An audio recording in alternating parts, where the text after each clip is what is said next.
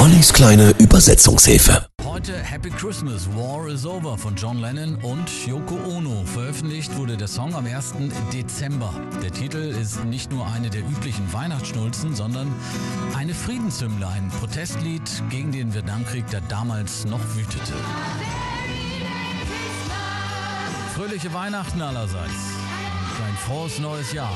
Hoffen wir, dass es ein gutes wird. Eins ohne Angst. Text gehörte damals zu einer Antikriegskampagne von John Lennon, eben aus dem Dezember 1969. Für diese Kampagne wurden damals große Werbeflächen gemietet mit der Aufschrift War is over if you want it. Der Krieg ist aus, wenn du es willst. Fröhliche Weihnachten von John und Yoko stand noch drauf.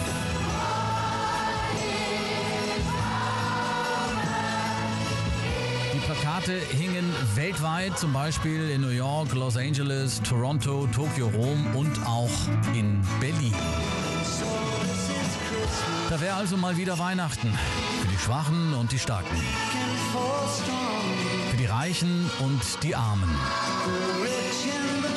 Aber irgendwie läuft die Welt aus dem Ruder.